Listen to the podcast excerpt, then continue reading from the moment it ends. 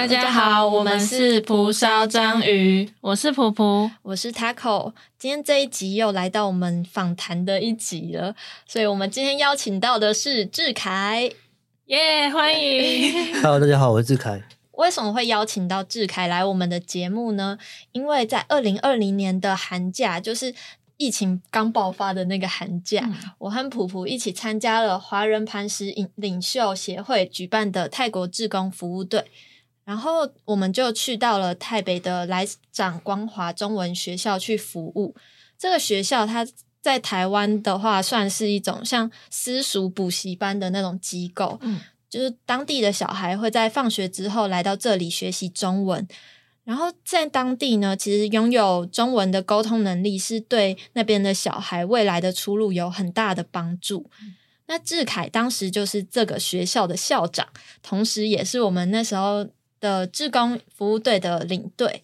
那其实我一直都蛮好奇志凯为什么会选择这个工作的，毕竟是一个钱少事多、离家远的工作嘛。所以，我们今天就邀请到志凯来跟我们聊聊他在海外服务的经验。对，嗯，那首先想问一下普普，就是你去了这个台北国际志工服务队的时候，有什么感想、心得吗？那一次出国就是第一次出国，不是为了玩，然后是去工作的感觉。然后在行前就是其实会蛮紧张的，因为领队会给我们很多心理建设，就感觉当地很恐怖，然后环境不太好。但去到之后会觉得那边其实还不错。但是因为我我跟 Taco 是纪录片组，所以会比较少机会跟当地的小朋友还有老师近距离的接触。所以我们都是以一种旁观的角度去看待这个服务，但是后面的期间有越来越跟小朋友熟了之后，就会有点舍不得离开那个地方。嗯，哎，我自己也是，就是去之前对那边印象，可能是从小的一些学习经验，就是对那边台北的刻板印象，会是觉得那边比较贫瘠一点，所以就是想说去那边应该会很。困苦，然后可能都不能洗澡什么的，就去到那边。其实后半段时间我们还蛮欢乐、蛮轻松，就是还有去看他们的那个就是咖啡园啊，还有咖啡厅，对，狂去咖啡厅，去喝太奶。对，嗯，那首先就是想要问一下志凯，就是在磐石，你你工作工作几年呐？嗯。那时候在磐石服务，哦，我带你们的时候是第三年的时间，那我总共在磐石服务了四年的时间。嗯嗯，先介绍一下磐石好了，磐石是呃台湾师范大学呃公理系的谢志谋教授，然后他在二零一四诶一二年的时候创立的，然后呢呃他们在一四年一五年的时候到了台北这个地方，然后呃华人磐石领袖协会，它主要就是在海外去做一些呃海外的发展工作。那去推动当地的社区转化，有点像是说我们呃透过磐石这个非营利组织，然后连接了一些不一样的专场的人们，就是志工，然后还有一些资源，像是募款的方式，然后物资的方式，我们可以把这些资源跟呃当地做分享，然后一起想想看，说在这样子的一个很特别的地方，我们可以怎么样透过这样子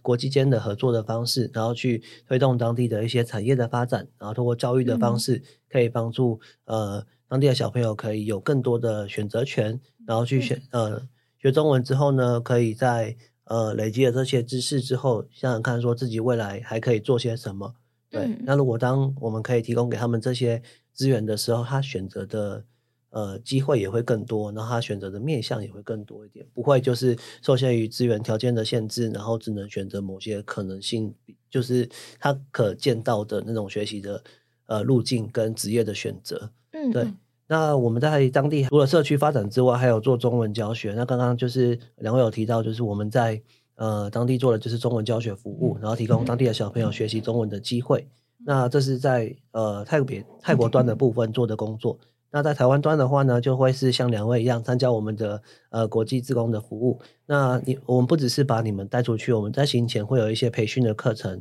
像我们那时候，不是有教你们，就是呃怎么样。互相认识啊，然后怎么样团队合作啊，然后怎么样去呃去组织一个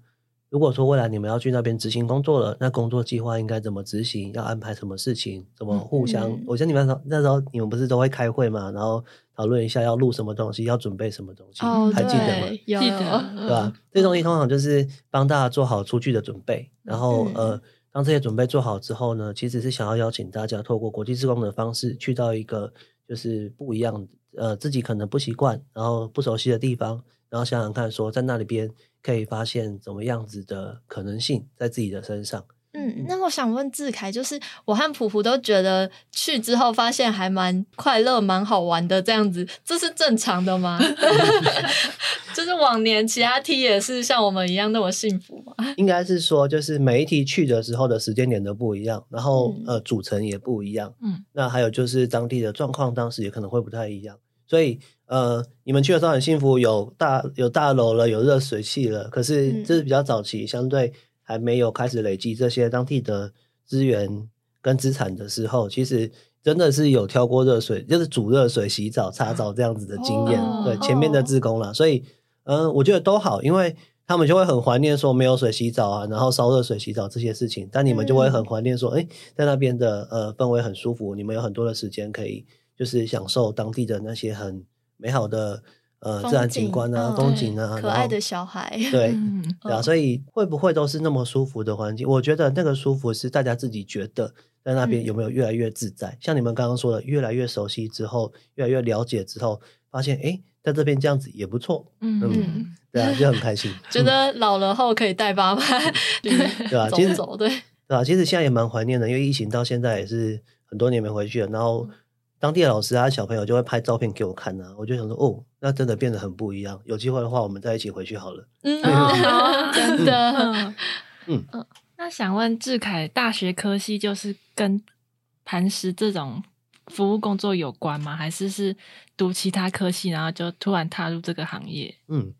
我自己的科系其实蛮特别的，它就是全国就只有这个科系，因为呃，唯一的就是在国立国立大学有这样的一个科系。那呃，当时我在挑呃自己的大学的科系的时候，其实就会，我觉得我相信啊，高中生都会有这样的迷惘，就是说我现在就是挑了一个科系之后，好像就是上了一条轨道，然后这个轨道已经告诉我说我要去哪一个车站，然后我好像就是只能就是一直沿着轨道往前走，然后好像就是不能转车，还是说不能换另外一站这样的感觉，对，然后所以当时就想说哈，我的兴趣其实有点多诶，我又喜欢。我喜欢历史，然后我又喜欢社会学，我又喜欢心理学，然后我又喜欢就是呃教育服务。然后我想说，哇，那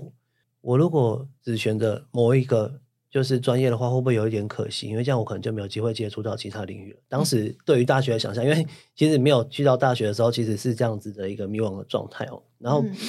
然后我就在看，诶，有一个科系好特别，它同时可以让我学到这些东西，然后是把它放在教育。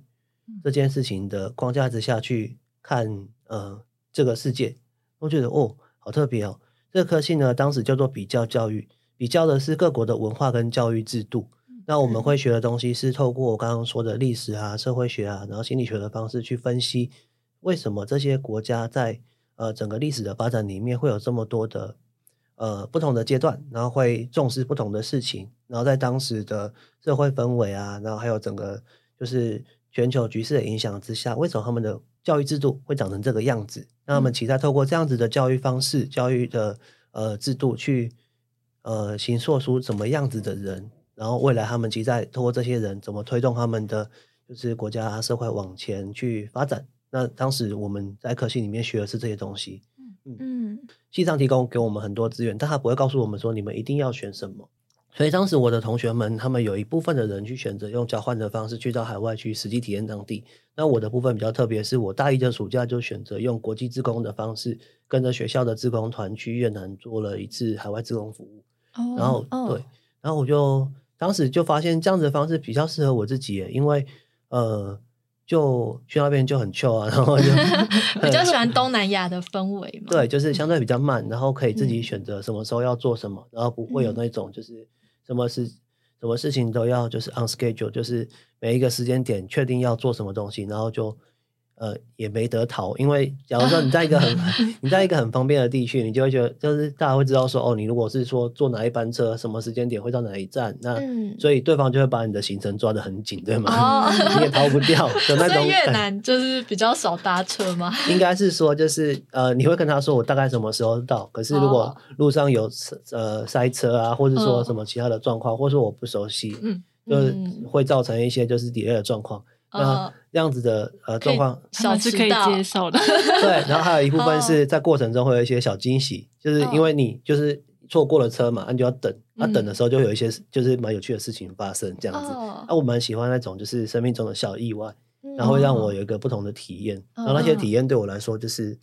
嗯。让我的生命变得很不一样，或者说，就是这个是我的故事，我可以说给别人听，说，哎，我在那边遇到一件很白痴的事情，你知道怎么样吗？哦，嗯嗯，就很像去冒险的感觉，对，是这样的感觉。然后我会称为，那就有点像是一个流浪的过程，嗯就是失，就是失去控制之后，然后就是慢慢的晃啊晃啊晃啊，然后再回到轨道上面的那种感觉，我还蛮喜欢这样子的氛围。嗯，那志凯，你是一毕业之后就是从就到磐石了吗？还是？之前有做，之间有做过其他的工作。嗯，我之前有做过其他的工作。我第一份工作其实是做呃政府的新新南向政策的助理，呃，就是在学校里面，然后呃呃在暨南大学的国际处里面去做呃新南向政策的助理。那这个计计划内容呢，主要是呃我们当时在。选定一个国家是缅甸，然后新南向政策国家其实蛮多的，啊，就是每一间大学就是负责一个国家，然后当时暨大负责的是缅甸，然后呢，我们要做一件事情，就是建立起一个人才培育的，呃，就是人才的平台，然后这个平台上面会提供，就是假如说你学了你在台湾学了缅甸语，你想要去缅甸的企业实习，或者是说你想要去缅甸的大学去呃进修的话，我们可以提供给你这样的资讯。那再就是在缅甸啊，如果你学了中文的，就是呃呃，你想要到台湾来也是一样做企业实习，或者说你想要读书进修的话，我们也提供这样的资讯，等于是做两边的人才的人才跟企业啊，然后学校之间的媒合，嗯，一个桥梁的概念。对对对，我们在做这样子的资讯平台，然后当时就是哦，我觉得那个也蛮特别的，是我有机会可以透过。就是做这个计划，然后呃，教育部就希望我们可以鼓励年轻人，就是去闯荡嘛。然后就让年轻人闯荡的话，就是你需要一个不熟悉的地方，你当然不会是说哦，就是我花了很多的钱，然后把我的行程都请旅行社、请导游什么的帮我安排的很好。所以呢，像我就他们就给我一个任务是，那如果你想想看，你是一个就是像这样子相对比较少资源的学生好了，那你去到那边的话，你会怎么去安排你的行程？嗯，然后就是怎么去。然后后来才发现，这个东西其实就是现在大家说的壮游，或者是说就是呃一个对，就是一个探险的过程。好，然后呢，我们要做一件事情是，呃，透过这些就是类壮游的方式，我去收集当地的一些资讯，然后回来之后提供给学生们，让他们之后未来可以呃用这样的方式出国，然后出国去做一些现场的，当时候叫做田野调查，就是假如说你选择一个主题，像你想要了解缅甸的。交通，你想要了解缅甸的历史的哪一个部分，你就去那边，然后实际的去呃收集资料，然后跟当地的人访谈啊、调查，然后去走走看看，然后把这样的资讯带回来跟大家分享。所以这是我那时候做的第一份工作。哦哦，那我蛮好奇，就是这个科系叫比较教育学系，那志凯有教师证是可以去可能教当地的小孩或是台湾的吗？哦，我自己本身是没有学教师证，不过就是在暨大是可以透过去修教师学程，然后拿到中等教师证的。可是我那时候就没有修，没有修教程，原因是因为我刚刚有讲嘛，就是我就是不喜欢那种上了轨道之后，我就一定要到那个车站的，嗯，很叛逆的 叛逆的人。对，所以你说我读教育系，我一定要当老师吗？不一定。可是通常我们就是。在跟呃家人或者说朋友介绍说，哦，我是什么什么教育系这样，然后大家就觉得，哦，你为了要当老师吗？对啊，长辈很喜欢这样子。对啊，对啊，对啊，然后就会想说，嗯，那我也问过我自己要不要去拿教师证，那其实我是不排斥拿教师证，可是我当时就是因为呃学校里面有太多其他的机会可以让我去。呃，探索对，探索 对啊，对啊，对啊，他玩玩也是对，对啊。那我就想说，哇，那我如果要我要花时间去修课，然后拿教教师证，还是说我要把握这些可以探索的机会，去让我的就是大学生活可以变得比较不一样？那我当时选择就说，那那当然就是玩了。对啊，对啊，但是玩也是要玩出一个就是所以然嘛。所以我那时候其实就呃，因为我刚刚有说第一次的国际职工经验，然后让我蛮确信说我未来要做的工作就是海外的呃发展工作，就是去到那边，然后陪伴当地的，就是去那边交朋友，然后跟他们就是一起在那边可以想想看说怎么样在这样子环境里面去呃做一起做一些事情。嗯，所以就当时就自己在大学里面，除了我们自己的科系的课程之外，我也去修了社工系的课程，我也去修了国际系的课程。然后就是想要知道说，怎么样透过这样子的组织资源的方式，然后去发发起一个，就是有点像是专案或者计划案的方式，然后可以就是呃把这些资源整合在一起，然后一起做到什么？对，所以当时就是。我修课也不是说，就是现在不是很多人都是什么什么什么学程，什么什么为了学分，对，对一个打包的，然后说你好像学了这个学程之后，你拿这个学程，你就是拥有这些所有的能力，然后就可以达到什么。我比较像是我是去了那一次的国际职工之后，然后我回来之后想说，嗯，我可能会需要什么样子的技能。然后就去打造自己的那个，就是学成的感觉。先去探索，然后再去学习自己想要什么。哦，比较有动力的感觉。对啊，我会知道说为什么我要学这个，然后这东西学了之后，我怎么应用在我那时候的那个就是工作的情境跟环境里面。嗯，所以是我的学习的过程是这样子。然后我觉得好棒啊！他会觉得，因为我常常会想说要辅系什么或要什么，就是为了那个最后的文凭出来。嗯嗯，对。所以志凯没有辅系那些的哦，我我觉得是想说他哦，我还要就是辅系，然后你要告诉我说，就是哦，你辅系的资格是你要在这个学科，你要在这个学门学几门课，那个学门学几门课。可是我有兴趣的就是那些而已啊，嗯，不是全部，对对对，而且还有被绑住，对一部分还有时间呢，因为我的大学的时间就是这样子。那如果我又要去做呃社会服务，我要去做国际志工，然后我要去做这些，我还那时候还有。打球队，然后还有就是就是系上的系学会这些，就反正就是大学生在玩的这些东西，都还是要参与的时候，那我怎么可能会有那么多的时间做到这些事情？哦，所以就做了一些取舍。哦，那像志凯就是那么喜欢到就是世界各地去探索，你有没有想过当导游啊？哦，当导游这件事情有啊，可是呃，我后来就是。呃，去了解了一下，我发现其实我自己个人是比较想要自己去。然后，因为我刚刚就说我比较自，就是那种自由的灵魂。就假如说 我如果是当了导游，就想说哇，我要带一群人，然后我还要照顾他们的需求，然后他们要去玩，我还要让负责让他们开心的玩，很像保姆。对，那那那那种就是带着任务的出走，不是我不完全是我喜欢的那个样子。嗯，就是我比较喜，我刚刚说嘛，我喜欢就是生命中的小意外。那如果当导游里面出现意外，其实很可怕的。哦，这不是可爱的意外了。对啊，对啊，所以就会自己还有一个部分是很重要的，是自己觉得没有必要，应该说没有那个一定要为别人的快乐负责这件事情。嗯，对吧？所以就想说，嗯，还是先暂时不要。对，但是不排斥。嗯，可是带志工团呢，也是一群。小屁孩，你不觉得我那时候就有点不太想理你们吗？有哎，那都皮皮在带我们。我那时候的状态是呃，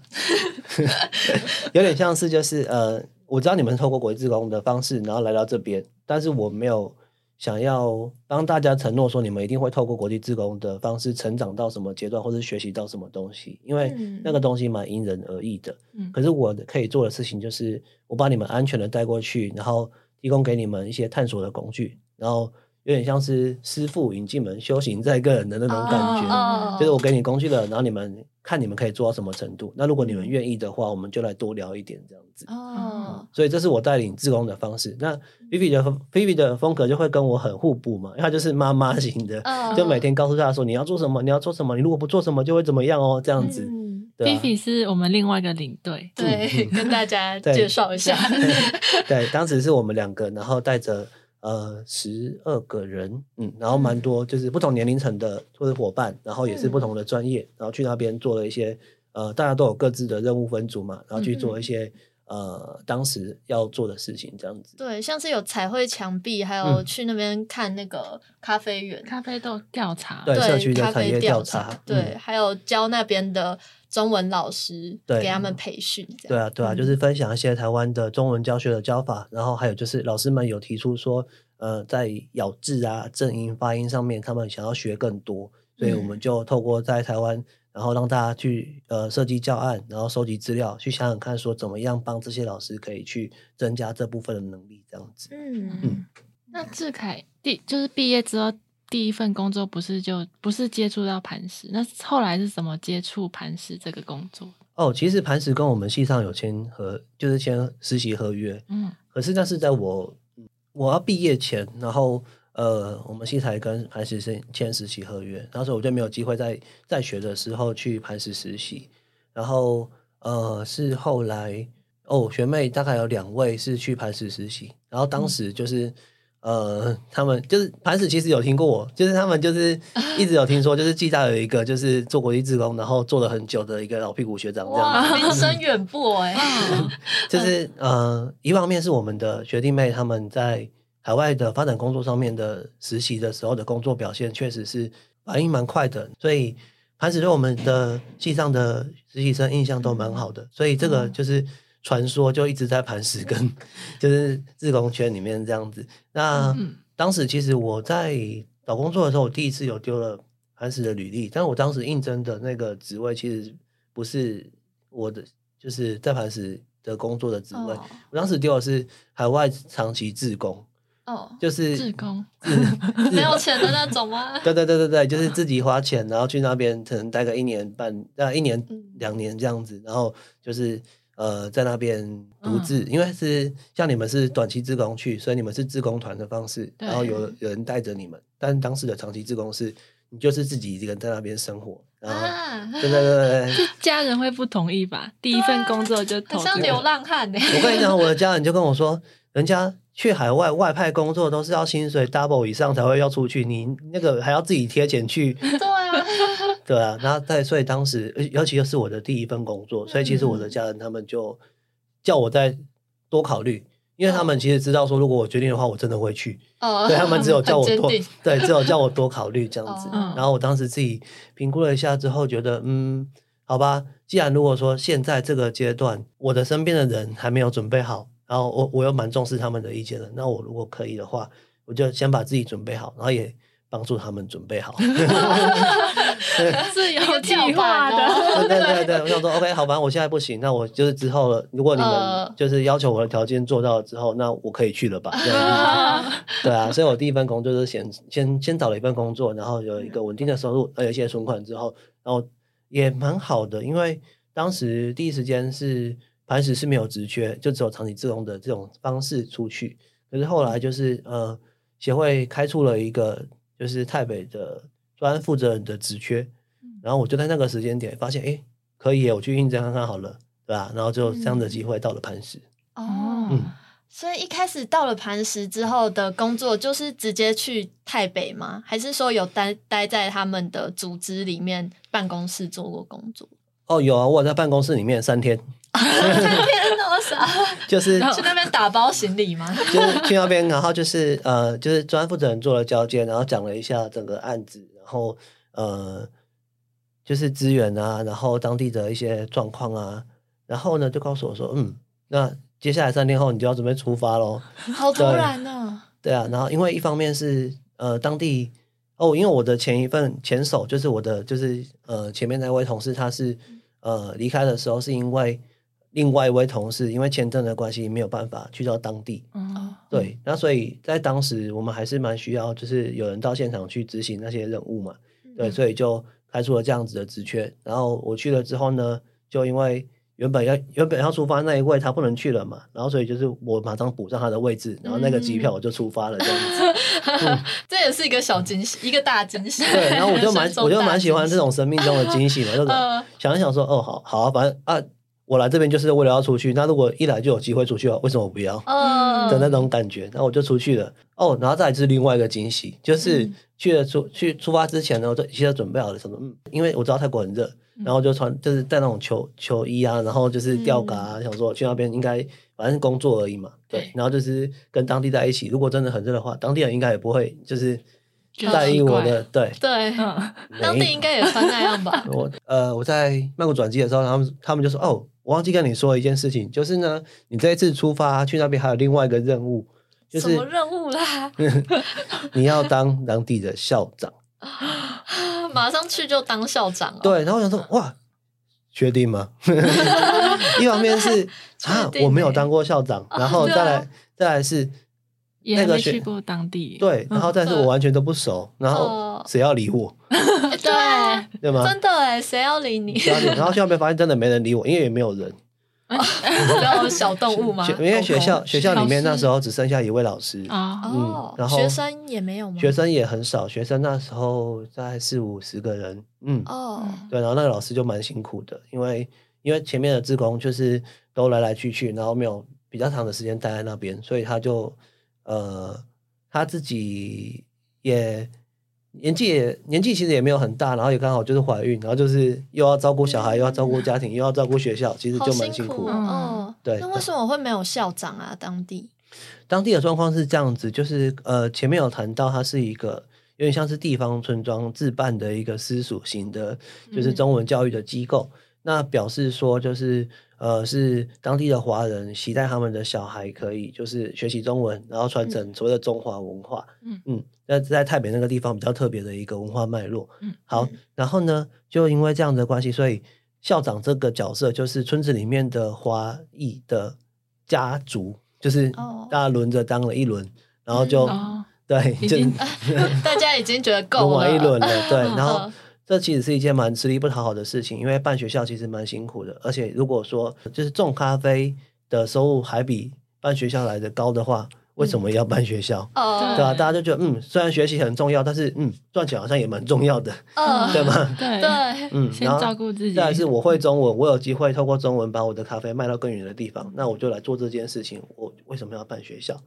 对，所以当地的当地的这个，当然你也不能说它是一个不好的心态，就是一个比较实际的考量。嗯，对，那就很可惜的是，地方是如果说没有人去持续做这样子的教育服务的话，当地的小朋友就会慢慢失去了这样子获得学习中文的机会。哦，可是那些就是当地有一些中文的家庭的话，那他们的小孩应该可以跟爸妈学吧？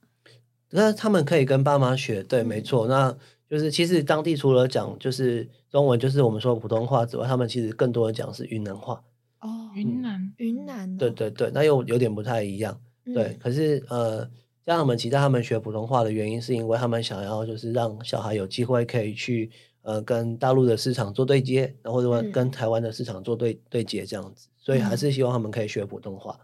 对，嗯，那这样其实第一年去当校长蛮辛苦的，会做很多。哦，其实我每一年都很辛苦，应该 应该是说烂摊子。辛苦的地方不太一样，就是刚去的时候，学校还没有建制的非常完整，然后呃，蛮多的资源都还蛮缺乏的，然后就会慢慢需要去呃跟社区的人就是聊天呐，然后跟他们说学校需要什么啊，我们可以一起来帮忙啊，对，然后再是把这些需求带回台湾之后，我们在台湾做募款，然后让让就是捐款人知道说，哎，我们现在在。台北当地有一个这样子的服务内容，然后如果你愿意的话，你们可以用小额捐款的方式，然后定期定额捐款的方式来支持这样子的一个计划。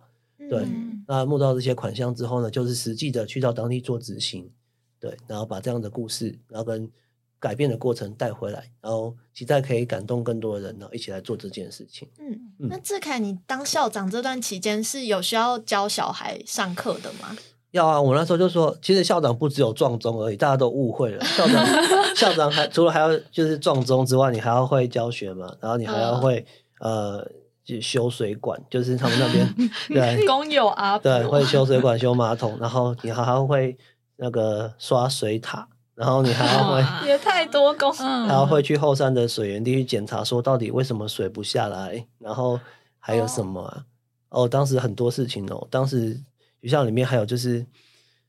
小朋友吵架，然后或者说就是呃吵到家长来，然后就是他们很生气，但你又没办法用中文跟他们对话，然后就 在那过程中就是需要透过翻译啊，然后这些就是处理冲突的过程也有，然后再来就是还有一个蛮重要的是，因为我在当地是磐石是希望这个学校未来可以发展出就是可以自己自立自主，所以他们就呃希望我可以培育当地的人，然后来就是想办法学习一起经营这间学校。所以我当时还要培训老师。然后跟老师们说，就是我们接下来这个学期，你什么时候要做什么事情，考试啊，然后注册啊，然后还有就是过程中，如果大家有余裕的话，我们一起来办一些活动，让小朋友可以来学校，可以学到更多的就是知识跟内容这样子。那家长都会很配合吗？家长都会很配合吗？这些活动，其实我觉得泰国的文化里面是蛮尊师重道的，所以他知道你是老师，然后甚至你叫做校长，对，那他们就会嗯，那呃。多少还是会愿意配合，但是因为之前去的校长都是稍微年纪比较大的，对，然后相对就是看起来比较稳重的啊，就一个穿球衣跟吊 球裤跟吊嘎的人去那边说要当校长。其实我想说，你至少跟我讲说我会去当校长，我还会穿个 polo 衫，我没有西装我就穿个 polo 衫，对吗？还稍微正式一点。对对对，然后没有没有没有，我就那他们那时候就觉得说，嗯，确定是校长呢，这样子。那磐石也有点坑哎，为什么会这么突然叫你去？一方面是因为呃，当时其实是什么人都缺，什么样子的角色都缺，嗯，对，所以其实你要说你当校长，那就会变成是一个当地的稳定长期的一个代表。可是我的角色好像又不是我的，就是工作状态好像又不能做这个角色，对吗？所以我比较像是一个学校的窗口。对，然后去联系这些台湾跟当地的一些资源，然后透过我的方式来联系。那呃，当然就是在补助啊一些相关的办法里面，学校还是需要校长的嘛，所以就是我就是那个校长这样子。那会不会到后来就是志凯你就变成那个村庄里有一点权威的象征？就是他们如果有什么纷争会找你来解决吗？哦，当然不会是这样子啊，通常是我造成别人的纷争啊。就是 像我们就是在这个村庄里面，其实。水是蛮重要的，嗯嗯，那它的就是水源是在山比较高处的地方，那它会流经就是各个不同的，就是哦，这个村子里面有就是不同的少数民族，有阿卡族，有傈僳族，还有缅甸的佤族，那呃还有就是汉人嘛，那这个水源流过了这几个不同的生活区域的时候，就是假如说有人在最上面的地方就把水解断的话，后面人都没水用嘛，所以其实在生活的过程中很长。让前面的时候，因为又种植咖啡，又种植果树，所以其实水这件事情对当地来说真的蛮重要的。对，那呃，在过程中可能就会有一些小小的冲突。嗯，像学校，呃，我们当时你们去的时候，学生是一百二三十个嘛，其实人人数蛮多的。那这样子人数的学生要使用水的时候，那就会需要在我们后面建置水塔嘛。那如果说这个水塔没有持续补水的话，我们学校你看又有大楼，然后又就是小朋友开水又这种哇啦哇的那种 状态，对，所以呃，我们要维持稳定的水源，可是就是当地又是这样子的需要水的时候，其实就会有时候会造成呃学校跟社区人里面的一些张力了，对吧？那这这个部分的话，就要很有耐心的去跟他们沟通，嗯。那沟通上会有什么就是误会吗？毕竟就是志凯可能就是在泰文那些或者少数民族文是没有到那么擅长的。嗯，对。误会的部分，呃，我通常就是因为我自己是本身是学文化文化沟通的一个就是专长，所以其实我会知道说，在不同的文化脉络之下，同样的一个词汇，同样的一个说法，可能会造成不同的意思。所以我通常跟他们讲话的时候，都会讲很长一串，就是发生了什么什么什么，然后怎么样怎么样怎么样，然后怎么样怎么样之后呢，我需要做这个，那不会是说哦，请帮我做这个哦，就那个沟通的过程是你要把前因后果，然后就是我希望达到的目标是什么，告诉他，那你可以甚至你可以跟他说，那如果是这样子的话，你觉得做什么好？那当地人就会跟你说，哦，我们其实当地这边有一个什么什么东西，那其实可以解决你的问题。你不用去做你想象中的那件那个事情，或是说做你想象中的那个任务。对，就是如果他说哇，当地人真的才是当地的专家，就是这个想法、这个做法，我是我没有，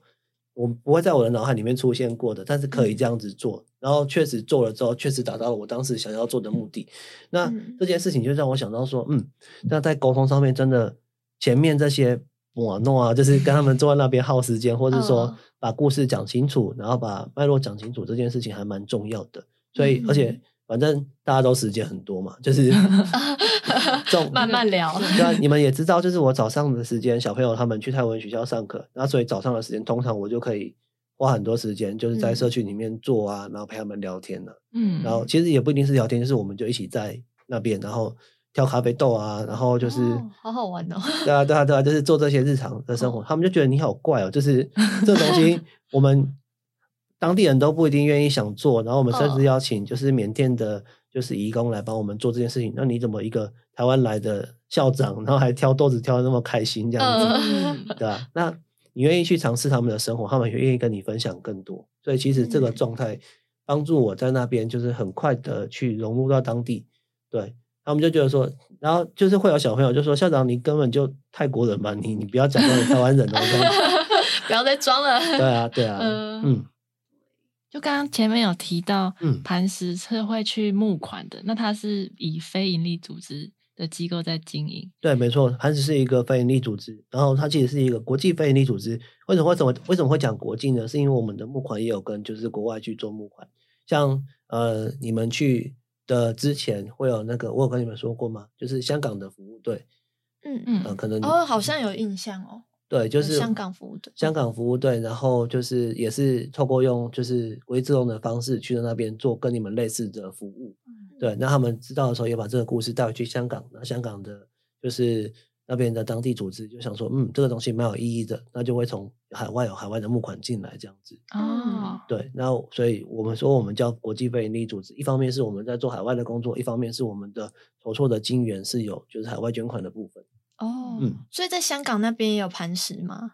呃，不是，是我们跟当地的大学合作，那他们的就是有点像是大学的服务队，然后透过台湾的磐石，然后去到泰国这样子的一个合作。是这样，哦，对对对，嗯。那这样你们的薪水是稳定的吗？因为这是一个算非盈利的组织吗？好，就是呃，可能你们对非盈利组织不太的结构不太熟悉，所以你们会有这样的担心，呃。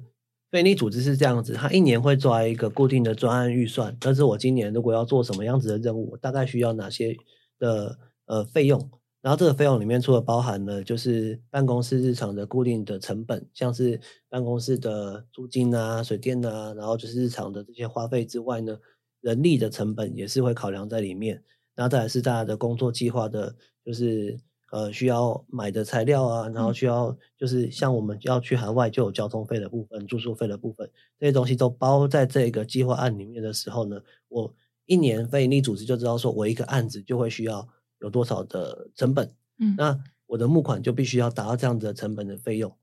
所以呢，就是在呃我们做这些工作的过程中，台湾办公室的就是。呃，童工就在帮我们做募款这件事情，那我们就是去执行任务，提供素材回来，告诉大家说这些捐款我们都有好好的使用，使用的状况是这样子，我们做到了哪些事情，然后当地有什么样子的改变，那用这样子的素材收集回来给当地呃给台湾的办公室的童工去帮我们做成就是适合做成募款的一些内容，然后或是像你们有拿到心得书啊，还有就是当地的一些故事的一些呃介绍，都是这样子累积回来的。然后用这样子的资讯传递的方式，让更多人了解台北来讲光华中文学校这个地方，还有我们在做的事情。所以那个薪水确实稳定的啦，就是每 一个 每一个月确实我都会拿到我的薪水，没有被没有不会吃这吃领，不会不会不会也不会领也不会领不到对这样子。嗯，哦也对，因为我们去志工服务队也会缴钱。对啊对啊对啊，这也是我们的就是呃筹措的财源的。一个方式就是我们开设一些相关的培训课程，然后让大家可以呃透过报名我们的课程之后，学习到一些我们在海外实际上真的会应用到的一些工具跟方法。对，嗯。那刚刚就是讲到在当校长，就是有时候会跟居民会有一些互动之类的，那会不会有一些？像是校学校的家长，就是可能会想说，像志凯，就是平常时间会去帮忙挑挑咖啡豆啊什么的，他们会不会就希望你就是帮助他们更多？对，会不会有这些要求？呃，当然，去到那边，当地人知道说我们是带着资源跟带着一些呃能力进来的，所以当然会有一些期待。那对我来说，比较重要的是判断这些期待到底合不合理。嗯，然后再是是不是可以真正帮助到当地？嗯，所谓的合不合理是，你现在是需要还是想要？这其实跟我们 在买东西的时候很像嘛。我现在是需要这个酷东西，还是我真的想？只我只是想要它这样子。对，那呃，当地的就是家长当然会有一些要求，像是呃，可以学费再减减少一点啊，或者是说可不可以给我的小牌书包，他没有书包了这样子之类的东西。对，那呃，当时会有这样子的要求，是因为前一年。我们在台湾就是募集了物资，那有一群就是呃学生，他们透过就是类似像惊喜包，就是我可能台湾这边有个小朋友，然后泰国那边有个小朋友，然后告诉他说，你可以准备一个就是惊喜包，那这包惊喜包就是放在一个书包里面，里面可能会有文具啊，可能会有就是呃垫板啊、橡皮擦这些东西，然后就是你可以跟海外的这个泰国小朋友去交朋友，然后你把这个。小礼物送给他这样子，所以我们前面执行了这样子的一个计划，那反应还蛮不错的。就是呃，小朋友他们就是会写信吗？会啊，然后会有就是写信过去之后，然后他们就会呃，小朋友泰泰国的小朋友就会回信回来，然后就很开心。中文吗？都写中文？写中文哦，很棒哎。对啊，所以像这样子的方式，就是你可以让他的中文有应用的地方，然后你也可以让台湾的小朋友知道，就是哎，我这样子的，可能他未必是买一个新的，就是。呃，文具或是书包，对他就是反正就是整理他现在有的，然后愿意分享的东西出去给那个朋友这样子。那我觉得那个心意之间的流通就还蛮重要的。嗯，对。那因为我们前面一年做了这样的事情之后，隔一年那个家长就说：“嗯，那你们今年怎么没有？” 尴尬了，对 吗？对。可是这东西，呃，对我们来说，它不是常态，它不是一个，就是因为。如果说我们每一年都做这件事情的话，大家可以想象，然后做六年之后，这个小朋友他就会有六个书包。哦，对，因为那边的学生比较少一点。对啊，那假如说好，现在因为这件事情，呃，大家觉得很棒很好，然后所以就更多台湾的人想要一起做这件事情，一次两百个书包过去的时候，其实就会出现了一个我之前在跟你们分享的时候一个蛮重要的问题是，我们要给予，但是我们要给什么？怎么给？嗯，然后给了之后，是不是可以呃？为我们给予的这个动作负责，你会知道说哦，我想给，但给了之后好像自己觉得任务就结束了。可是其实，在当地是有一些影响力的。嗯，那这些东西其实是蛮值得我们去做更多、更精致的思考的。对我愿意，然后我想要给，那给完之后，我要去对我给出的这东西负责，然后我要知道说它是不是有好好的被利用，然后再是。我给出去的这个心意是不是当地确实接受到了，还是他只是说哦，你给我，然后我其实不需要这个东西，但是对，就是那个沟通的过程还有给予的方式，其实都是蛮值得大家在做所谓的海外发展工作，或者说国际职工，或者是说现在其实很多人在募集物资的时候，都建议大家可以去多了解这个东西是怎么给出去的，那给的方式会不会让他们觉得是。不舒服的，因为有一些给予的方式会觉让大家觉得像是你可怜我，所以才给我。其实我们是呃的心态比较像是分享我们就是拥有的资源，然后可以期待用这样子的分享的心意，然后可以让需要的人获得他们真的需要的东西。然后在这个过程中，就是他们的呃心意都有被好好的交流，然后可以建立起一个相对比较稳定的一个。合作的关系，这样。嗯，这部分也是我当初去志工服务队觉得学到比较多的，就因为以前学习的话，都会觉得好像去服务就是。就是付付不停的付出嘛，对。然后我自己有一个蛮印象深刻，然后也有点小小后悔的一点，就是我去那边的时候，因为我有带一台录影机，然后那时候就是有一起去爬山，就跟带小孩一起去爬山，我就我就有带一个妹妹嘛，然后就是她对我的那个录影机很好奇，然后我因为我也很喜欢那妹妹，我后来是有给她拿着那个摄影机，但是。虽然说没有发生什么事，但是我后来就有被提醒说，就是其实不能给小孩子拿那么贵重的东西，因为要是他可能不小心用掉了，那真的是这个问题很大，就是他可能付不了钱给，没办法还还钱给给你，但是你可能这东西又非常昂贵，对，所以就是有很大的那叫什么机会成本还是什么 之类的风险风险对，嗯。对啊，所以其实呃，这个是我们当领队一定会跟大家提醒的。可是呃，当下现实的那个互动又是那么真实，就是这么他又这么可爱，然后好像不会怎么样，对吧？那我会跟大家建议的，就是提醒的，就是如果你决定做这个行为的话，那就是你自己知道要承担这个风险跟那个过程的话，那如果你决定还是要做的话，那就去做，那就是为了这个行为做负责，这样子。哦，对啊，就是付出的时候都要有那个责任感，知道你对啊，对，在现在正在做什么，而且是你自己选择做这件事情，对吧？他没有，他没有跟你要，是你给他的。哦哦，对，你也可以说不要。对啊，对啊，对啊，当然，当然，嗯，对，因为这个部分会想要跟大家在做分享的事情是，我自己在做这样的工作的时候，我也不是一直。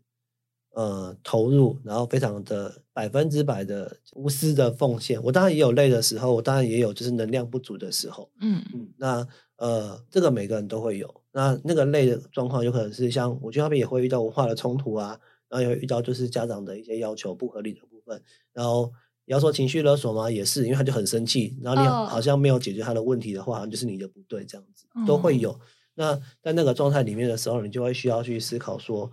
他的这些意见或要求到底是合不合理？然后再来是以我的能力，以磐石的能力，以我们现在的能力的条件，我能不能够回应这样子的需求？如果我没有办法回应的话，我当然就是很实际的跟他说，不好意思，我们做不到。哦，对啊。那如果说就是有机会我们可以做到的话，我们来尝试。对，那在这个过程中把自己照顾好是最重要的，因为在做这样子的海外发展工作的时候，其实心态摆正，然后是健康的。然后互动的关系是健康的，很重要，就比较不会是一个呃上对下，或者是说我资源比较多，我来分我来给你那个状态。嗯，通常都是互相的，然后通常都是彼此互相体贴，然后理解的一个状态。那这样子的关系才会比较久，而且是比较实际，而且比较稳定，然后也是充满信任的，才不会变成最后他们都是很依赖台湾这边的资源。然后可能我们抽身，或者像现在疫情比较没办法过去帮助的时候，他们就不能接受。嗯，哦，会不会磐石在这边服务一段期间之后，等他们稳定，磐石就会收手吗？嗯，有这个计划吗？一开始其实是这样子，就是像这样子的海外发展工作，它有开始就一定会有结束。嗯嗯，因为我们的期待是说，刚刚有谈到，他们可以透过我们这样子的陪伴，去长出就是一些能力。然后那个能力是他们可以自给自足的，那所以在这个陪伴的过程中，如果我们发现他们的能力已经 OK 了，那就可以慢慢放手给他们去呃尝试，然后取得自己生活的自主权。这东西其实是我们在设计计划的时候蛮重要的一个要点哦。那所以在这样子的陪伴的过程中，也是因为今年疫情，然后我离开了磐石之后，我那时候离开磐石的时候，我真的以为就是学校会。崩溃！真的，那你怎么走了？你怎么丢下我了？结果没有。对，后来没有这件事情，就是自己也没有那么重要，没有啦。那应该会有点伤心吧？他们会就是呃，我刚刚会说互相这件事情的时候，是我真的是蛮感动的一件事情。是我我就犹豫了很久，不知道怎么跟当地的老师们去说这件事情，因为确实也有老师表态过说，如果你不当校长的话，我就不当老师喽。这是客套话吧？后来发现不知道啊，反正就是后来就是呃离开了之后，然后他们就告诉我说：“哦，好啊。”还是接受了，对，那个那个好啊，是你你本来就应该要走的吧？你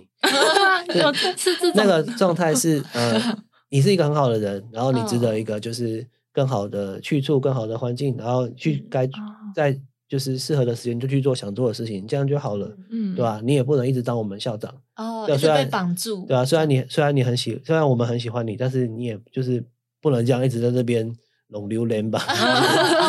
他们的状态是尊重，对，那个就是一种贴心，然后一种互相体贴，然后我觉得那样子的关系比较是呃共同合作，然后的那种伙伴关系，而不是就是你是 boss，然后我是我是老师，所以我就就是我是互相牵制，对啊的状态，比较像是哦，那如果你要走了，就祝福你这样子，嗯，对，然后对我来说这样子的关系，我会说比较健康，是因为。我当然随时可以回来啊，我不是说不回来，然后只是呃，可能回来的时候会是用一个不同的方式、不同的样貌，然后我们还是可以一起做到我们当时就是想要做的这些事情，嗯，然后只是我不是校长了，就这样子而已，对啊。那对他们来说的话，呃，我不是校长的唯一的一个结果就是我没有办法定期、常常的过去看他们，对。但是现在网络很方便嘛，然后也可以用。很多的方式去跟他们保持联络，嗯，就虽然我离开了，但我好像又没有离开，因为我我觉得那个离开是当你对这个地方不关心了，你不想要继续更新当地的状态的时候，你才会真的离开。哦。那我通常在做海外志工服务的时候，通常都会觉得我没有从来没有离开过的那种感觉，就是实际在那边生活过，那边有你生活的痕迹，然后你的生命里面，你这个人里面有一些碎片是在当地的时候才有的。哦，很像家人的感觉。对，所以就是你会觉得说，嗯，我不曾离开，然后有一个地方你必须要回去，那是你的家。嗯，会惦记那里。对啊，就是那种感觉。嗯哦。这个互相感关系感觉是蛮好，就是他们也是有他们自己的自信的。就我们没有你，我们还是可以撑下去这种感觉。当然，这个东西是我们我刚刚说我们陪伴他们六七年的时间嘛，所以其实是慢慢长出来的。那一开始当然就会呃需要你给多一点呢，然后需要你帮忙多一点，因为当时一开始的时候确实很辛苦。可是在这个过程中，呃，我们在一开始是给予，然后再来是陪伴。陪伴之后，就是我们就是给一些培训嘛，然后一些能力给他们之后，然后他们就会发现，哎，原来我做得到。然后这时候就开始鼓励他们，对啊，你还可以尝试，我们鼓励你做更多的事，这样子。哦。然后慢慢的让他把那个能力、信心，然后建立起来之后，他们就真的可以做到。甚至后来他们可以自己想说，哎，做好像做什么也蛮好的，那他们就开始发想一些创意出来。那泰国人的创意真的是很厉害，所以这东西 我一点都不担心，他们可以做得很好，这样子。嗯。所以现在是现在已经是一个很稳定的状态了。他们当地以说以学校的运作来说是相对的比较稳定的，至少老师们知道每一个时间点要做什么。对，但在就是资源的部分还是需要蛮努力的，因为一开始的时候我们在设定学费收费的时候，其实没有收的很高，因为我们希望就是村子里面的小朋友都有机会可以来。可是如果现在慢慢的学校运作稳定了，老师也稳定了，那。如果可以的话，教学品质也相对 OK 一点的话，我们的学费其实调调整到一个比较合理的收费，这样子对于学校来说才可以永续的经营。哦哦，那前面就是当那么多年的校长，然后其实工作蛮辛苦的。那工作上有什么最有成就感的地方吗？最有成就感的地方哦，我觉得最有成就感的地方是，呃，当你呃。其实没有，我在我在想的事情是那个状态是无心插柳柳成荫，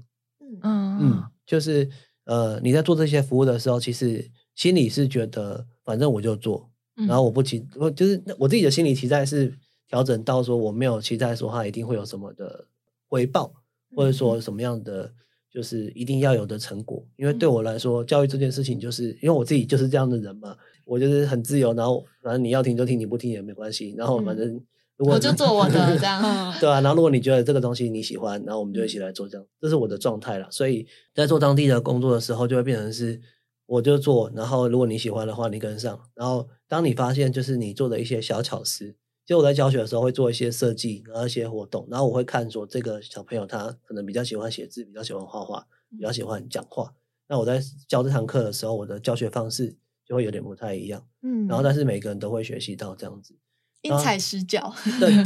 对啊，因为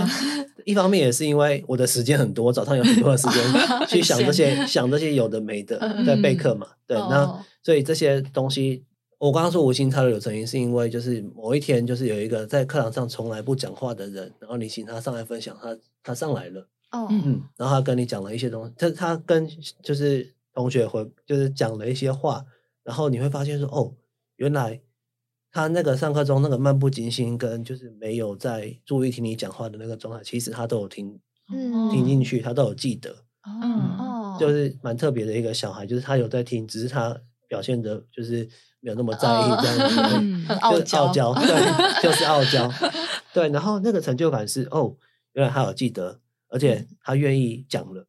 就是有种下了一个种子之后，他突然有一天发芽了。然后你等到那个发芽的瞬间，然后对我来说，我不是说我喜欢就是生命中的意外嘛，这都是我的意外。嗯哦，有点小惊喜的感觉。对，小确幸就是哦，努力有成果。因为通常我们就会说，呃，有些事情做了会有点徒劳无功，不知道为什么要这样子努力。嗯，可是那个努力的过程是你期待那个发生的瞬间。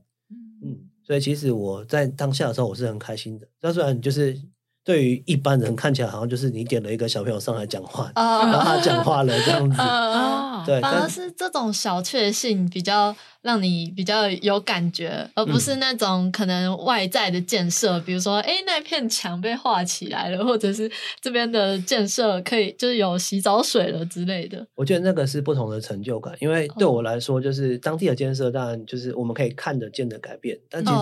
我在做教育服务的时候，比较期待的是那些就是看不见的，然后藏在大家心里面那个小小的感动。然后有一天，就是他因为这个感动，然后真的做到了些什么，然后他愿意回来跟你分享。这是我在做教育服务的时候一个呃最近的，因为也也做国际志工十几年了，慢慢的有一些回馈回来，就是小朋友啊，或者是说带过的志工啊。我带过的志工都已经大学要毕业了哦，对，有有一些有一些志工是这样，就是从我们也快了，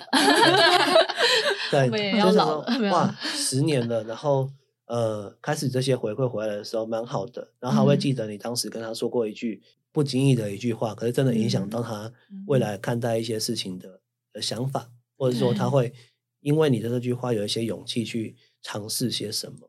对，所以在这个过程中，就是如果他愿意回来跟我讲的话，然后我会觉得是蛮有成就感的一件事情。对啊，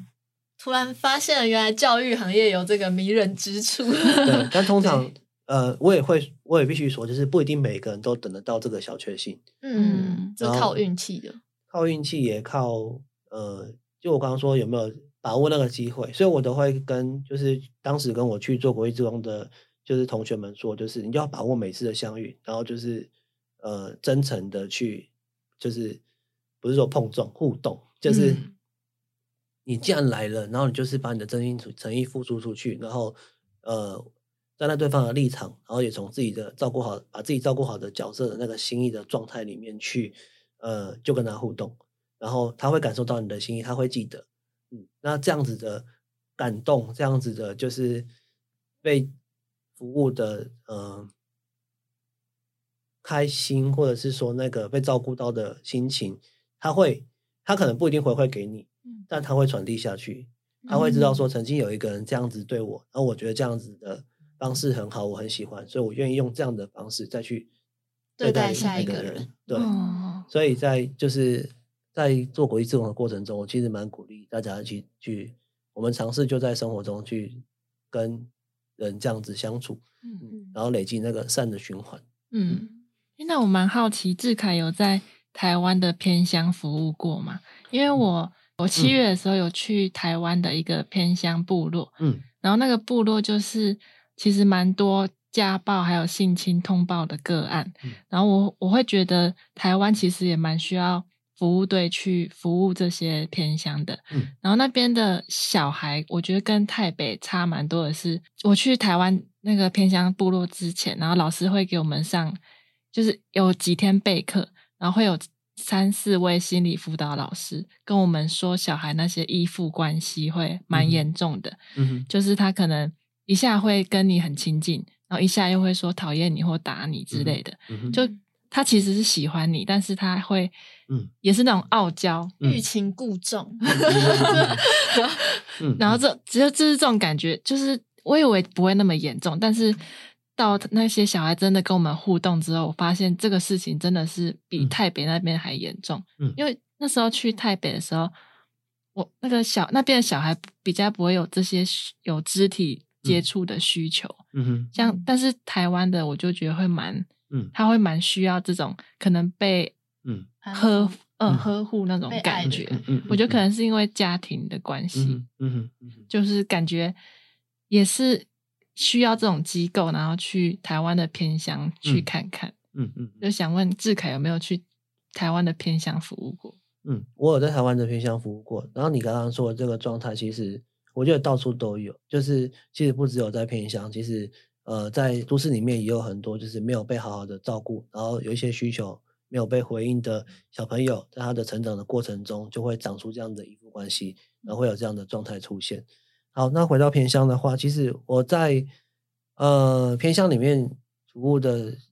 机缘是这样子，就是我当时做教育替代役，然后我去花就是花莲的学呃部落学校里面去做，就是学校的校园守护者，就是 社保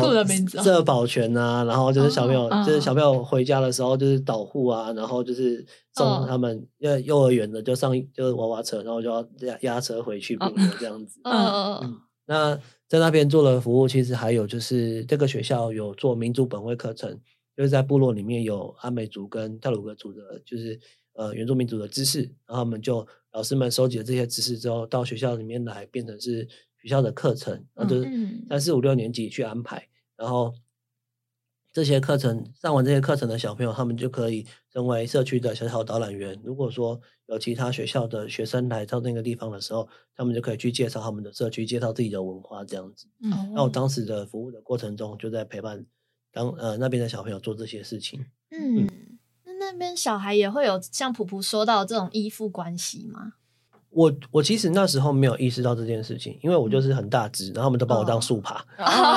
就你知道那个状态，就是他会过来老师，然后开始拉你这样子。可能或许那是就是补补说的，呃，因为需要，所以想要跟你有自己。但是我通常都把它当做是一个，就是你很烦，就是在跟你玩，对一个一个爱的表现，然后一个他对你好奇，然后想要就是更引起你的注意，对啊，然后确实是需要关注。那呃，在那个过程中，就是有发现，当然有啊。然后我也知道，就是在部落里面也有，就是不不错这些呃，因为家庭里面的状况，然后单亲的啊重组家庭啊，或者是说酗酒啊、毒品啊这些东西，其实在每个地方都会有。嗯，对，那只是我们有没有看见，还有是我们有没有机会去了解到这样的族群。哦哦，那台北也会有这种状况吗？因为我们那时候去的时候，其实发现还好。嗯，还是说我们已经蛮后期去了，所以就没有看到。真的是因为你们蛮后期去了，对，是蛮幸运的。一开始的时候，其实还是会有，甚至有就是吸毒的，就是村民村民，然后跑进来跑进来学校里面，就是也不算闹，他就是在那边，然后晃啊晃啊晃啊，然后你不知道他要做什么，嗯，然后你不知道他的状态，那你又不能赶他，因为赶他的话，你自己的他可能就会 fight，所以对对，所以。就会蛮需要去关注的。那小朋友当然也会有一些状况，像是嗯情绪上面的，像有些小朋友就很最常的就是尖叫，哦，对，就那个尖叫是他需要把一些能量释放出来，可能就是在家里不行，或者说有些压抑，然后就跑到学校里面来，然后就是跟小朋友。互动的过程中就打来打去啊，然后或者是嗯那个行为就会比较偏激一点，嗯，然后我们就需要去观察到这样的状态，然后也去我们也会做家访嘛。你们那时候也有跟着小朋友回他们的家里面去了解他们的状况，不是去玩呢，我们是去 玩呢，对，是去你们回去看一下，说他们是他们。如果你对这个小朋友好奇，然后你回去看他的家庭状况的时候，你回来会知道说，哦，他是在这样子的，呃。家庭状况里面这样长大的，然后他的生活环境是这样子，你就可以比较能够同理说他在呃课堂上有时候呈现一些你觉得是不好的行为，或你觉得是调皮，或者说你觉得是故意引起注意力的行为，背后都有原因的。嗯，对啊，对，刚刚讲到那个就是家庭的影响，我就想到那个部落，他们就是好像强调男生就是要比较好强，所以。来到我们那个教会参加的小朋友，就男生小朋友，他都会表现出一副要打人的样子，然后就是会打架吗？会会真的打架。那但是但是这次我觉得我带的会比较感觉会都情绪都蛮平稳的，但是有些小朋友真的会因为家庭的关系，然后他来到我参加我们这个活动，他会不想要回家，嗯，就觉得他不想要看到他妈妈或是爸爸怎么样。或者是我之前就是上次我背一个小妹妹，然后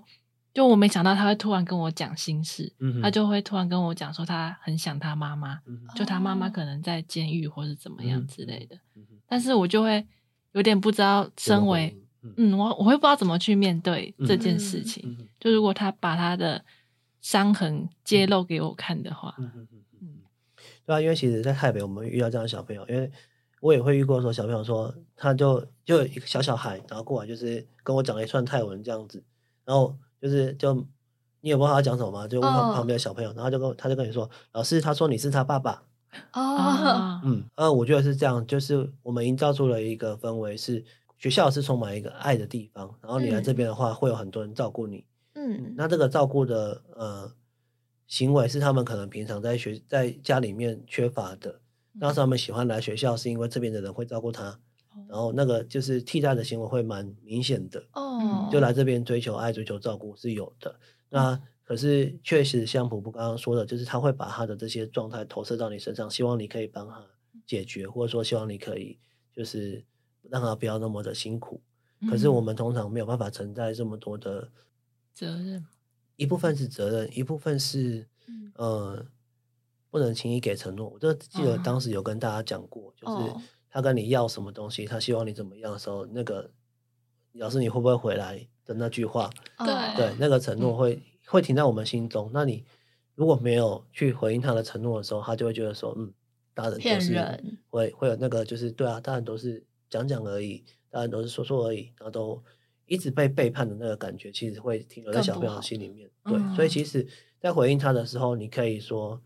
你可以同理他，就是他跟你讲说，嗯，他很想念他的家长啊，他很他他很觉得很辛苦啊，很难过啊，就是说辛苦了，就是你这样子真的很很累了，然后就是对，去同理他的这个感受，他其实只是需要把这个东西说出来，有人听他说，然后可以陪他在当下去度过那一个。暂时很伤心难过的那个状态，嗯，然后过一段时间之后，他平稳了，然后状态回来之后就 OK 了。对你也不用急着马上说哦，不要哭了，然后卫生纸给他，叫他擦干眼泪。你要坚强，你要坚强，喝温开水。对啊，对啊，对啊，因为确实每个人都有辛苦的时候，然后你让他把那个辛苦的时候度过去，然后让他知道说你愿意陪他度过那个辛苦的时候，我觉得对于。老师或对于朋友来说，其实就已经蛮足够的了。嗯，因为你愿意花时间去同理他，然后去陪伴他过那个过程，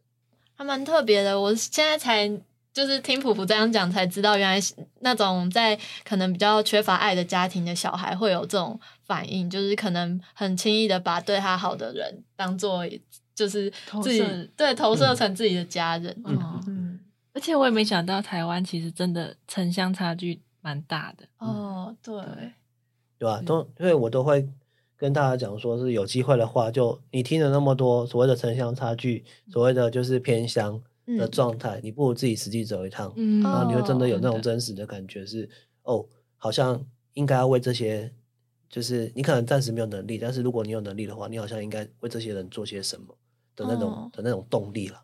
而且有时候没有去到当地，真的会有种刻板印象。搞不好你一直听那边是偏乡，但其实他们没有那么偏，也有这个状况。跟台北，像台北就是这个状况。嗯，就是偏乡这个东西，就是对我来说啦，它其实分两种，一种就是地理上的偏乡，就它真的很远。嗯。对，那另外一种就是呃心理上的偏乡，就是那个地方没有人会去在意它，没有人会去觉得说它。有什么重要的，然后就没有人管他，之后他就变成是一个类似孤儿的一个存在。嗯，那个心理的偏向，对我来说，那些人才是真的蛮需要去被重视跟去了解的。哦，你可能没有办法帮他解决他现在环境上面的问题，可是你愿意去了解他，去知道说，哦，有一些人有这样子的需要。那如果你愿意的话，就去透过行动去回应这样的需要，或者是说你把这些故事带回来，你把这些。呃，资讯带回来，让就是有感动的人去做这些事情，我觉得都蛮好的。志凯现在已经换工作了嘛？嗯，对。那为什么会想要离职呢？对啊，感觉你做的蛮开心的，在磐石。我做的蛮开心的啊，可是因为疫情，我就暂时没有办法去到当地嘛。然后其实我做这个工作一部分就是我真的很喜欢，就那种人与人真实之间第一线接触跟互动。嗯嗯。那然后我先要先先回到我的，就是为什么？从前面的工作换到磐石，原因是因为我就是喜欢这样子，喜欢这样子的第一线的互动。然后我在第一份工作的时候，我刚刚说都是在做平台的资讯的呃交流啊，对窗口，所以我就很难真实的到就是现场去看他们怎么在当地生活。所以呃做了很久之后，就发现那不是我想要的，我还是比较喜欢。那种生命中的流浪，最好是我自己就是那个流浪的那个 流浪汉。对啊，对啊。凡是吸引我的地方，是我真的可以去做第一线的服务，然后去追求那个就是生命中流浪的过程。嗯。但当我疫情没有办法出去，然后我在台湾做那些行政的工作的时候，其实是蛮辛苦的，因为你没办法去，然后你也就是没有机会可以去累积那些在现场的故事，你去跟当地人要故事，对我来说是一件很诡异的事情。就是你可不可以生故事给我？哦，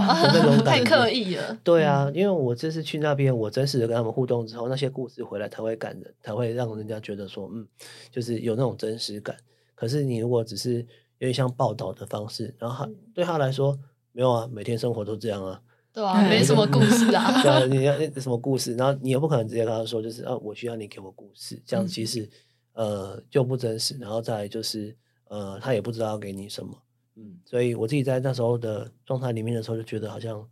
发现自己没有办法在疫情的状况之下多做些什么了。嗯嗯，然后甚至有时候就是呃，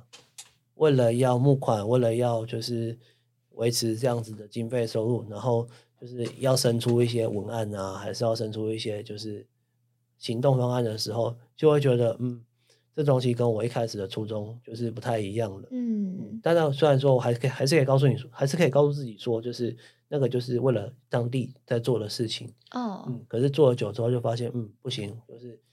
我又没办法，嗯，所以就暂时选择先离开那个工作状态，然后期待之后有机会再回去。就是现场去做第一线服务这样子，所以之后如果疫情好转，是有机会回磐石的。看看咯，因为其实呃这波疫情真的影响蛮大，然后其实很很多组织都在做一些组织的调整跟转型。那当到时候磐石是不是还在做这个工作，我不确定。可是呃会不会回磐石不确定，但是会不会回台北会哦 带上我们。对，那志凯有什么未来的愿景吗？未来的愿景哦，可以让我继续流浪，对啊，因为就是对我来说，呃，因为我刚刚说我喜欢就是自己去写我自己生命中的故事，嗯，那如果是有机会的话，透过不同的方式去体验一些我现在还没有机会体验的事情，嗯，那是我蛮期待的一个过程，嗯，所以现在就有点像是换了一个工作，然后重新累积一个不同知识、不同领域的东西，然后去认识不同的人，然后去。呃，有点像是那种故事的新的一个篇章，然后我打我打开了一个新的篇章，再写下一个篇章，这样子感觉，也是新增自己的体验经历这种感觉。对啊，对啊，对啊，然后就会有时候回去翻一下前面的，发现哦，原来我经历过这么多事情了，这样子的感觉。哦，那最后呢，我们要来那个吗？分享一下今天访谈后的一些感想。好啊，普普先，我先好。对，因为。我我对志凯印象就是那时候在服务队的时候，其实感觉他是比较话少的人。嗯，然后我那时候也不太知道为什么，就是没参加过台北服务队，不太知道想要去服务的人到底在想什么，就感觉把自己丢到一个比较艰艰苦的环境，然后去帮助别人，何苦呢？对啊，为什么要虐 待自己？但后来就今天聊完，就感觉其实这些人。就是想要做这些事的人，都是为了意义在生生存活下去的。就感觉不是为了钱，我就是喜欢这件事，然后我想要为这为做这件事，然后找一些意义，这样我可能才会活得比较自自由自在。嗯嗯，然后就是这几年，我觉得比较收获蛮多的，就是我们我们要先照顾好自己，然后才能去照顾别人。就是当自己状态不好的时候，其实我们很难去。管到别人到底是什么状况，嗯，所以我觉得就是大家如果在想要做服务或是做任何事之前，都是先把自己照顾好最重要。哦，我觉得这也很像志凯会想要换工作的原因的感觉，就是自己真的是针对自己有没有就是走着当初当初的初衷这种感觉，就是当我这个动力不在了，就换个跑道。那我的话，我觉得还蛮。庆幸就是有 podcast 这个频道，就是我们可以可以访问不同的人，像之前访问师傅啊，或者现在访问志凯，就可以知道不同人的生命观。对，然后像志凯，就是感觉会比较追求一个自在吧，就是到哪就是。不管做什么事，或者是做什么职位，就是在那边，就是享受当下那种感觉。我觉得这也是我们未来如果说找职业或什么，也也可以，主要是让自己活得很自在，然后可能也可以稍微的影响到别人，就是帮助到别人，那也是还不错。对对，那志凯有什么想要跟听众说的话吗？像有什么想要跟听众说的话，就是我觉得普普跟 Taco 就是呃，创办这个频道真的是我没有想过我会做这种事情，可能或许搞不好以后会啊，对啊，是生命的新篇章这样子，真的 啊，然后呃。我也是听过几集，就是之前的就是节目，然后大概了解说为什么你们俩会想要做这件事情，就是因为有趣，然后因为想要分享一些你们觉得很酷或者你们觉得就是很值得分享的事情。那其实呃，我自己会觉得，刚刚也在过程中讲到说，其实我蛮喜欢那种就是无心插柳柳成荫的，就是我我我随便我今天来好录了这个 podcast，他可能不知道未来会在某某时某刻被某个人听到。然后他听到之后，他觉得嗯，这东西好像蛮值得他学习，或蛮值得他就是记在脑海啊里面的。然后未来他在呃做一些重大的决定，或者说就是在呃思考某些呃人生的意义的时候，他会想到哎这段节目他曾曾经听过，然后对他来说就是哎有一些什么启发。嗯，那我觉得就是现在其实有很多像这样子的内容产业都在做这样的事情。那有一些内容产业还是。呃，喂养你，就是你如果喜欢听这个，我就是一直做这个节目，然后一直做这种类型，然后我的流量就会创的很高。但我觉得两位在做这个节目的时候，比较不会是这种就是嗯 顾客型导向的经营。我们我们很随性，对啊，我们也是自由自在。对啊，我觉得这样子可以呃真诚的去吸引到一些真的对你们两个的思维啊，或者说你们俩的风格很有兴趣的人。那这样子的人累积多的时候，你们可以就是我觉得。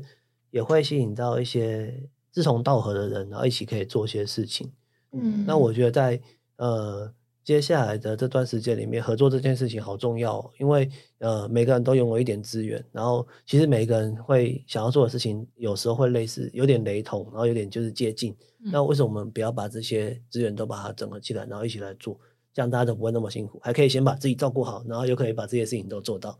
对啊，那其实是蛮好的，所以。呃，有这样子的平台很好，然后可以呃去整合资源，然后另外一个部分是，如果这些资源真的可以有一些影响力，做到什么的话，就是其实也会蛮感动的，因为呃这时候讲这种话好像有点就是 怎么就是看到小孩长大那种感感动了，我们吗？